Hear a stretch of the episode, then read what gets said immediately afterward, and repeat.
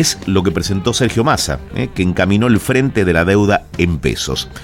Vamos a sumar a primero lo primero a Ricardo Delgado, economista por la Universidad de Buenos Aires y asesor de empresas, gobiernos y organizaciones sociales.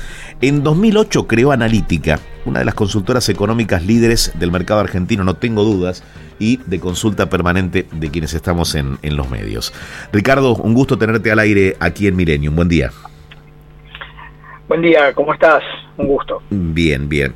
Eh, a ver, eh, pasame el limpio. ¿Qué significa el paso que dio el gobierno eh, encaminando el frente de la deuda en pesos? Eduardo, significa básicamente tratar de eh, despejar los próximos cuatro meses en el frente financiero, al menos una parte de los, de los vencimientos fuertes que tiene el Tesoro eh, a, la, a la vista hasta el mes de junio inclusive, para poner un dato, en abril el Tesoro debía refinanciar un billón cuatrocientos mil millones, 1.4 billones de, pesos, o sea, con 12 ceros detrás del 1. Eh, y esto claramente traía mucha incertidumbre en los mercados, eh, en una condición en donde eh, iba ya a arrancar la, la campaña electoral y siempre los inversores se ponen más este, cautelosos, más precavidos cuando hay una campaña. Evidentemente lo que se intenta justamente es esto, tratar de descomprimir esas eh, incertidumbres, esas expectativas este, no tan favorables sobre, eh, digamos, el, no pago de los de los vencimientos de deuda y esto de alguna manera eh, ayudaría justamente a calmar algo las, las expectativas de, de mercado. O sea, más allá de lo que herede el próximo gobierno, ¿es un paso positivo? En el cortísimo plazo yo diría que sí, el costo es un costo elevado, la tasa de interés está por encima de la inflación, por arriba del 100%. Esto, eh, digamos, evidentemente es un, costo para, para el Estado argentino. Claramente eh, eh, los bancos han pedido algún esquema de salida, de seguro, eventualmente para para un, evento, eh, digamos, que, genere alguna alguna corrida contra el peso en el futuro y además eh, se ofrecen, Eduardo, eh, bonos que se conocen como bonos duales, o sea, que ajustan o por la devaluación o por la inflación en función de cuál sea el, el mayor, lo cual también limita la capacidad, si se quiere, de licuación que tiene el Estado a través de la inflación de esa, de esa deuda. Entonces, eh, evidentemente hay eh, restricciones, claramente, pero eh, creo yo, insisto, el, mal menor a mi juicio es tratar de evitar una crisis de, magnitud importante en, el momento previo a las elecciones, insisto, donde todos los inversores se ponen más precavidos, no en este, no, no, no en esta elección ni en este año, sino en general en todas las elecciones o en las previas de todos de todas las elecciones presidenciales.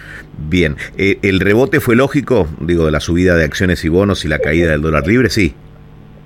Fue lógico porque había eh, incertidumbre acerca de si el Estado estaba en condiciones, más allá de su voluntad, de poder pagar esa deuda, ¿no? Qué iba a pasar si si esa deuda la iba a reperfilar eh, o a reprogramar de manera de manera compulsiva, obligatoria, no voluntaria como es este canje, eh, y eso evidentemente generaba caída de precios de los bonos, suba del dólar. Esa expectativa hoy, por lo menos por el lado del mundo, por el mundo de los pesos, se ha relativizado de alguna manera. Hay que agregar aquí, Eduardo, vale la pena decir que también el el, equipo económico Sergio Massa miraba de reojo lo que está pasando y lo que va a pasar a partir de abril en el mundo de los dólares. Argentina va a sufrir eh, una de, las, de sus peores sequías, la cosecha de soja va a ser realmente mala y eso va a impactar fuertemente en la disponibilidad de dólares en el mercado. Si hay muy pocos dólares, por más que haya más certidumbre en los pesos, cualquier peso que esté sobrando puede llegar a presionar sobre los dólares financieros y el dólar blue y eso evidentemente complicar eh, la, situación financiera. Bien, estamos hablando con Ricardo Delgado, economista. Sé que te lo puedo preguntar a vos, no se lo puedo preguntar a un político porque la respuesta va a estar viciada justamente de su ideología. Te pregunto, hoy, año 2023, cuarto año de gestión de Alberto Fernández. ¿Cómo está la macro y la microeconomía desde tu punto de vista en comparación con el principio de su mandato o con la herencia recibida de Macri, si se quiere? A mí me parece que el gobierno ha, equivocado eh, diagnósticos y, a partir de eso ha, equivocado las, soluciones. O sea, el hecho de haber eh, duplicado de un año para el otro la tasa de inflación eh, creo que es parte del fracaso, que digo, es la síntesis, si se quiere, del fracaso económico. ¿no?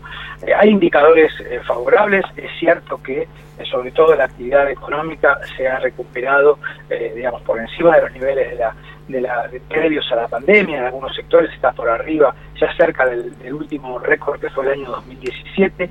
Esto es cierto, hay niveles de consumo eh, todavía elevados en algunos sectores, eh, producto de la inflación. La inflación lo que hace es eh, que te incentiva a gastar y no a ahorrar, porque es difícil protegerse, proteger el ahorro contra la inflación, si bien últimamente las tasas eh, de los plazos fijos en particular están rindiendo bien, hasta ahora no era tan así, entonces evidentemente ahí hay una ahí hay un punto. Creo yo que hacia adelante la economía argentina va a entrar en una zona de eh, fuerte desaceleración, no no diría de de recesión profunda, pero de una de una menor eh, de un menor ritmo de crecimiento eh, y esto se va a conjugar con una tasa de inflación que no baja. Entonces esa ese mix entre alta inflación y actividad bastante fría eh, que los economistas llamamos esta inflación, hmm. me parece que es lo que va a prevalecer durante lo que queda de la de la gestión Fernández, que a mi juicio no fue una buena gestión en materia de Bien.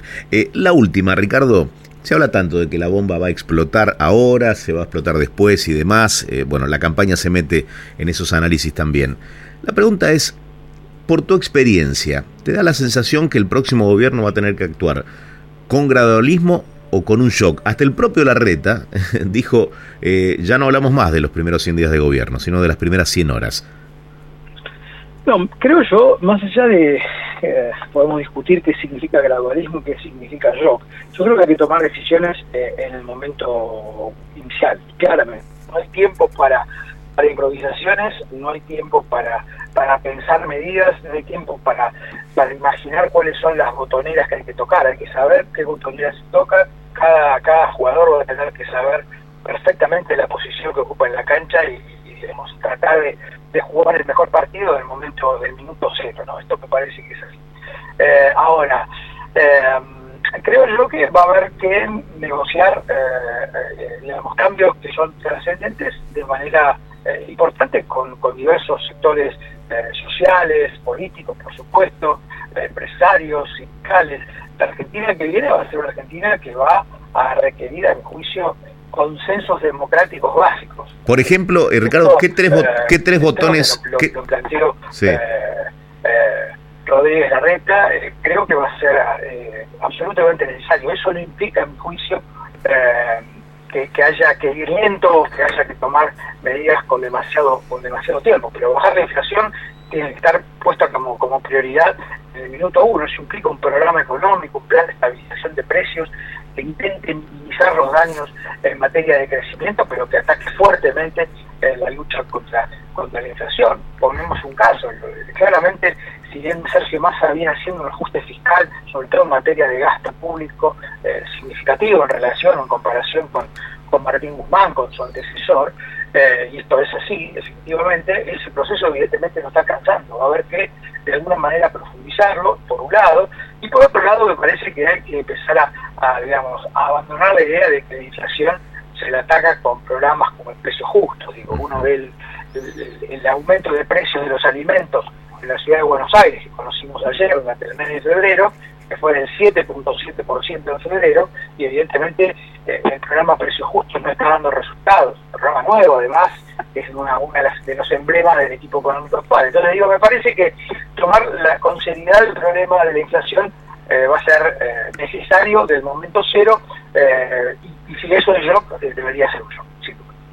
Ricardo, un gusto siempre escucharte. Te mando un fuerte abrazo.